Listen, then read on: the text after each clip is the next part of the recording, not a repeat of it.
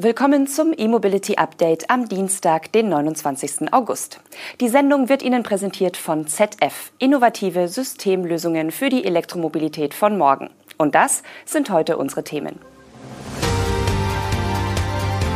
Hyundai Kona Elektro aus Tschechien, Tesla Supercharger mit Kartenzahlung, Modellpflege für Mercedes EQA und EQB, Buick bringt neuen V-Lite 6 und Mercedes plant 30 HPC-Ladeparks in Europa.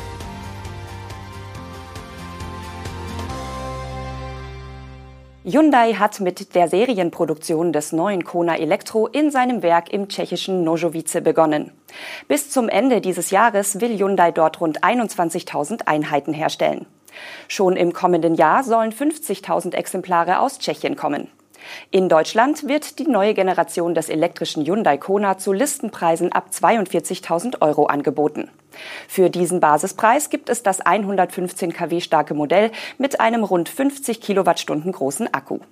Mit diesem sollen bis zu 377 Kilometer Reichweite möglich sein. Das 160 kW starke Topmodell mit der 65 Kilowattstunden Batterie ist ab rund 47.000 Euro erhältlich. Hier liegt die Reichweite bei 514 Kilometern. Gebaut werden beide Varianten in Nojovice bei Hyundai Motor Manufacturing im Osten des Landes. Als die bis dato in Südkorea angesiedelte Produktion des Vorgängers im März 2020 um eine eigene Europafertigung erweitert wurde, lief in Nojovice nur die leistungsstärkere Version vom Band. Hyundai bestätigt nun auch, dass die Batteriezellen des Kona Elektro von LG Energy Solution im polnischen Breslau hergestellt werden. Das Batteriewerk liegt somit nur 230 Kilometer entfernt. Die Montage der finalen Hochvoltbatterie für den Einbau ins Auto erfolgt dann wieder bei Hyundai in Tschechien. Und zwar in einem Bereich, in dem bis Ende 2021 Pkw-Schaltgetriebe hergestellt wurden. Mit der neuen Generation des Kona Elektro wird Hyundai von Tschechien aus mehrere Länder bedienen. Die Rede ist von 20 zusätzlichen Ländern neben den aktuell 22 europäischen Märkten. Zu den neuen Zielländern für das Elektromodell gehören auch die Türkei und Israel. Und auch die Rechtslenkerversionen für Großbritannien, Irland und Zypern werden künftig in Nojovice gebaut. In London gibt es jetzt die ersten Supercharger von Tesla mit Kartenzahlung. Diese Möglichkeit richtet sich an Fahrer von Elektroautos anderer Marken. Diese können mit einer Kreditkarte zahlen, ohne die Tesla-App nutzen zu müssen. Die entsprechenden Supercharger der vierten Generation am Tesla-Zentrum im Londoner Stadtteil Tottenham haben ein kleines Display verbaut, an das einfach die Bankkarte gehalten wird, um kontaktlos zu bezahlen. Das zeigt ein Video des Elektroautoverbandes EVA England. Darin wird ein Kia e-Niro der ersten Generation per CCS geladen. Das Vorgehen ist denkbar einfach. Der Elektroautonutzer verbindet das Kabel mit dem Ladeport seines Autos, hält eine Karte vor das Lesegerät und der Ladevorgang beginnt. Auf dem hinterlegten Konto wird offenbar eine Summe von 20 Pfund reserviert. Nach Ende des Ladevorgangs wird dann genau abgerechnet. Bisher war das Laden von E-Autos anderer Marken an Superchargern von Tesla etwas umständlicher. In der Smartphone-App mussten händisch die Säule gewählt und der Ladevorgang gestartet werden. Hierzu war aber ein Tesla-Account mit hinterlegter Zahlungsmethode nötig. Mit der neuen Kartenoption ist das Laden auch ohne Registrierung möglich. Mit dem Display und Kartenterminal schafft Tesla auch die Grundlage, in Deutschland weiterhin neue Schnelllader aufbauen zu können. Electrification is the future. We put our latest driveline technology to the test on the racetrack and beyond. Affordable solutions for hybrid and fully electric vehicles. ZF. We electrify everything. Mercedes hat im Vorfeld der IAA die Facelift-Modelle seiner Elektrobaureihen EQA und EQB enthüllt. Beide SUVs erhalten einen frischen Look, Effizienz-Updates und neue Ausstattungsdetails und der EQB erstmals eine Anhängerkupplung.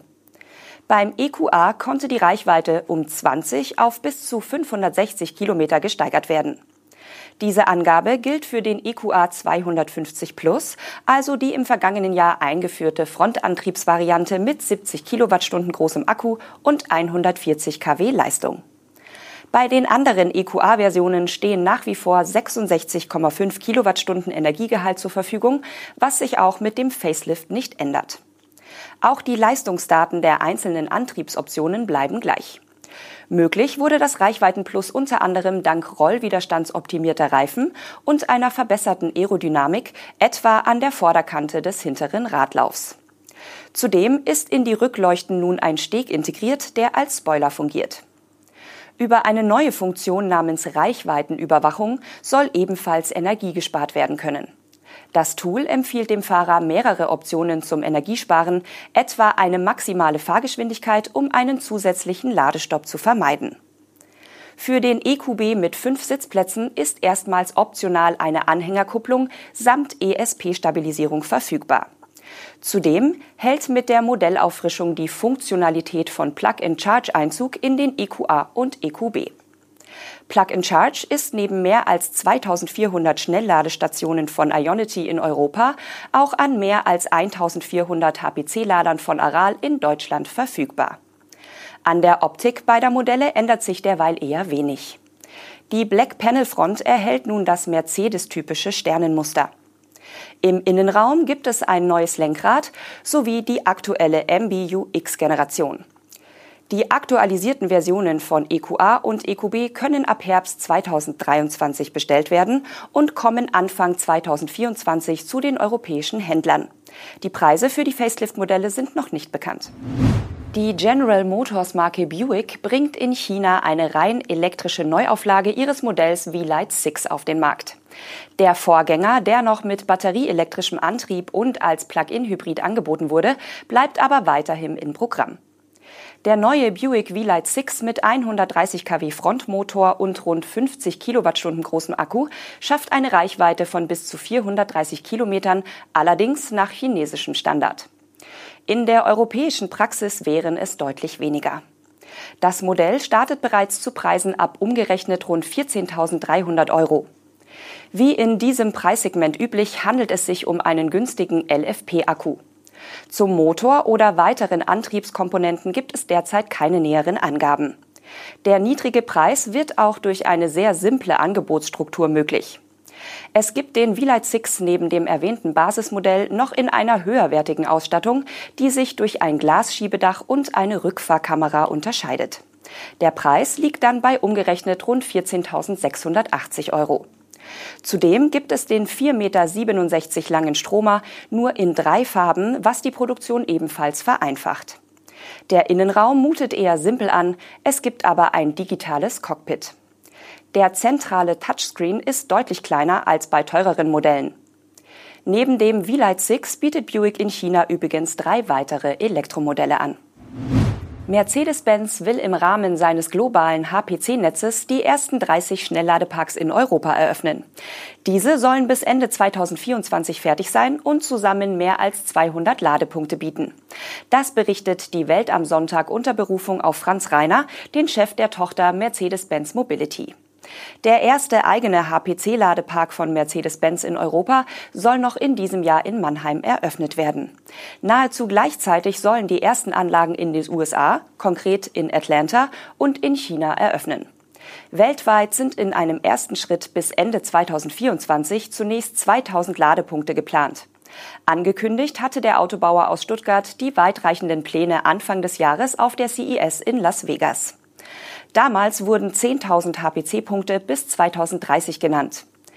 Im März führte Mercedes aus, dass der Aufbau im vierten Quartal 2023 in den USA sowie in den europäischen Ländern Deutschland und Frankreich beginnen solle. Die 350 kW Ladepunkte sind zwar öffentlich zugänglich, Mercedes-Kunden sollen aber einige Vorteile genießen, etwa eine Reservierungsfunktion. Weitere konkrete Standorte in Europa neben Mannheim werden derzeit noch nicht genannt. Klar ist, dass Mercedes, anders als Tesla, die Ladesäulen nicht selbst bauen wird, sondern mit Partnern. Eine Lounge wie Porsche bei seinem ersten Standort in Bingen am Rhein plant Mercedes nicht. Die Ladestationen sollen aber ein Dach und weitere Annehmlichkeiten in naher Umgebung bieten, also etwa im Autohaus nebenan. Verfügbarkeit und die Reservierung stehen funktional im Fokus. Das war unser E-Mobility Update am Dienstag. Die Sendung wurde Ihnen präsentiert von ZF. Innovative Systemlösungen für die Elektromobilität von morgen. Unser Werbepartner stellt auf der IAA einen neuen Wechselrichter vor, der von Grund auf neu konzipiert wurde und äußerst kompakt ist. Der 800 Volt Silizium-Carbid-Inverter soll nur dreieinhalb Kilogramm wiegen. Bei der elektromagnetischen Verträglichkeit, den Leistungsmodulen und den Kondensatoren soll jeweils eine deutliche Verbesserung beim Bauraum, dem Gewicht und der Nachhaltigkeit erzielt worden sein. Der neue Inverter ist Teil des ultrakompakten 800 Volt Antriebs, den ZF in seinem Konzeptfahrzeug EV Beat montiert hat. Das Fahrzeug wird kommende Woche auf dem ZF-Stand in Halle A2 auf der IAA in München ausgestellt. Und wir sehen uns hier morgen wieder.